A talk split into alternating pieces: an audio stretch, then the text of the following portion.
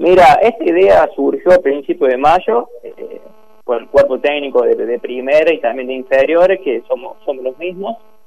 Eh, bueno, la idea fue para que no nos agarre desprevenido la vuelta a los entrenamientos, siempre pensando que faltaba poco para arrancar. Después el tiempo se fue alargando y, bueno, por lo menos el, protocolo lo tenemos. Que como te digo, surgió a principios de mayo, eh, lo fuimos armando, nos iban llegando protocolos de otros de otros lados, de otros clubes, clubes de primera, eh, también el, protocolo de, de talleres de Córdoba. Entonces, bueno, nosotros fuimos sacando los fragmentos que, que nosotros podríamos tener en el club y los fuimos armando. Es un protocolo que está armado eh, para la infraestructura del club, porque muchas veces tuvimos protocolos muy generales, pero lo que hicimos nosotros es para la infraestructura del club. Después, bueno, eh, sí, es un protocolo bastante completo. Obviamente no tenemos los testeos porque por costo es imposible. Yo creo que ningún club del, interior que juega liga lo puede hacer. Eh, solamente costos, costos económicos tiene eh, los elementos para desinfectar. Y después, bueno, en tema de horario también es bastante completo. Entre un grupo y otro tenemos 30 minutos para desinfectar todos los elementos. La verdad que tenemos un club bastante grande, con bastante lugares para entrenar, y eso nos permite tener el distanciamiento social que, está escrito en el protocolo. También somos muchos profesores eh, para poder trabajar con 5 o 6 jugadores por profesor para, para poder tener ese distanciamiento. Eh, no debe haber sido sencillo eh, armar una estructura de protocolo, eh, más allá que, como vos decís, fueron tomando ideas quizás de distintos protocolos y, lo adaptaron al club en el cual están trabajando, que es Acción Juvenil. Digo esto porque mm, no se conocen muchos casos de clubes que estén realizando protocolos puntuales. Aquí en Río Cuarto Conocemos el caso puntual de estudiantes del área de básquet de estudiantes de Río Cuarto que armó un protocolo eh, y ahora el caso de ustedes en acción juvenil. Eh, seguramente debe haber sido eh, muy bien receptado, no solamente por los dirigentes, sino también por la gente del municipio de General de esa que entiendo desde su punto de vista ellos lo aprobaron. Exactamente, aprobado, el protocolo está aprobado. Bueno, solamente tenemos que esperar a que la liga dé el visto bueno para arrancar con los entrenamientos.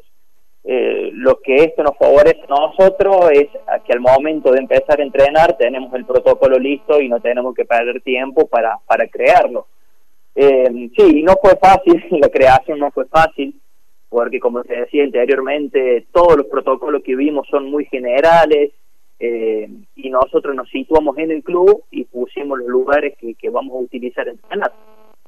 Eh, vemos aquí, estamos haciendo hincapié en, el PDF que, detalla el protocolo muy completo, por cierto, más allá que uno no trabaja en, salud y está más en el tema de la comunicación, eh, se puede advertir que está eh, bien estricto y marcado los distintos puntos, que la idea es trabajar físicamente y en trabajos de técnica individual, digamos, en, en circuitos, de, por decirlo de alguna manera, pero nada de hacer eh, algún ejercicio que contenga roces entre jugadores, ¿no? Exactamente, lo que nosotros queremos priorizar en estos momentos es la vuelta a la actividad física, que tan importante es para, para el chico, eh, tanto para el primero como para el inferior. Estar tanto tiempo cerrado es muy difícil para todos, para los grandes, para los chicos. Entonces, bueno, lo que priorizamos nosotros es la vuelta a la actividad física. ¿Cómo? Como vos recién lo mencionaste, por eh, por trabajos individuales en estaciones, que no haya roces, eh, trabajar siempre con los mismos jugadores por grupos, eh, grupo no más de seis jugadores, entonces nos permite todo el distanciamiento que, que está explicado. otra de las cuestiones que me parece importante destacar, por lo que observaba en el protocolo, nada de vestuarios, nada de baños, nada de compartir botellita de agua, cada uno con, con su kit, por decirlo de alguna manera, ¿no? Exactamente. Nosotros tenemos tanto para cancha chica como para cancha grande una zona para dejar sus objetos personales delimitados a dos metros la redonda para que no tengan contacto con otros chicos.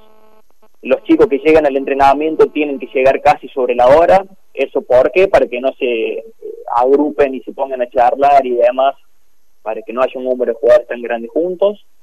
Eh, y sí, obviamente sus objetos personales, nada de compartir, si en lo, en posible se pueden llegar ya cambiado para que no perder tiempo, también eh, eh, es lo importante y lo que marcamos acá.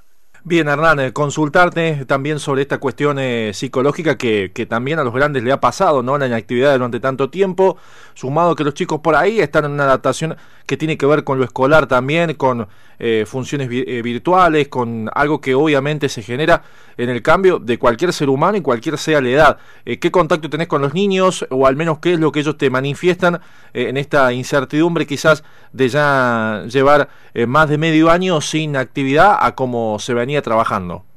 Sí, en lo que corresponde acá en el club, el tema de inferiores, estamos entrenando tres veces por Google Meet, que es una aplicación muy parecida a la de Zoom, eh, pero no es fácil, la verdad que no es fácil. Eh, hay veces que tenemos pocos chicos, hay otros días que tenemos más. Obviamente la motivación para ellos es difícil porque no están entrenando por un objetivo en claro, sino que simplemente están entrenando. Eh, para nosotros también se nos complica porque tenemos chicos que están entrenando en una pieza o a lo mejor están entrenando en un patio gigante y, bueno, es difícil nosotros programamos los entrenamientos, pero lo estamos haciendo, creemos que también para los chicos es eh, un escape en su cabeza de tanto trabajo de los colegios para que se puedan divertir un poco. Eh, el tema psicológico, por lo que uno escucha a los profesionales, es muy importante que estén haciendo algo. Eh, y bueno, para nosotros también es difícil porque estamos acostumbrados al, campo, al día a día, al entrenamiento al aire libre y de un momento para el otro estar atrás de una pantalla es, es complicado. Pero bueno, yo creo que en estos momentos obviamente hay que priorizar la salud, pero lo mental también para el chico es muy importante que, que pueda hacer una, una actividad física.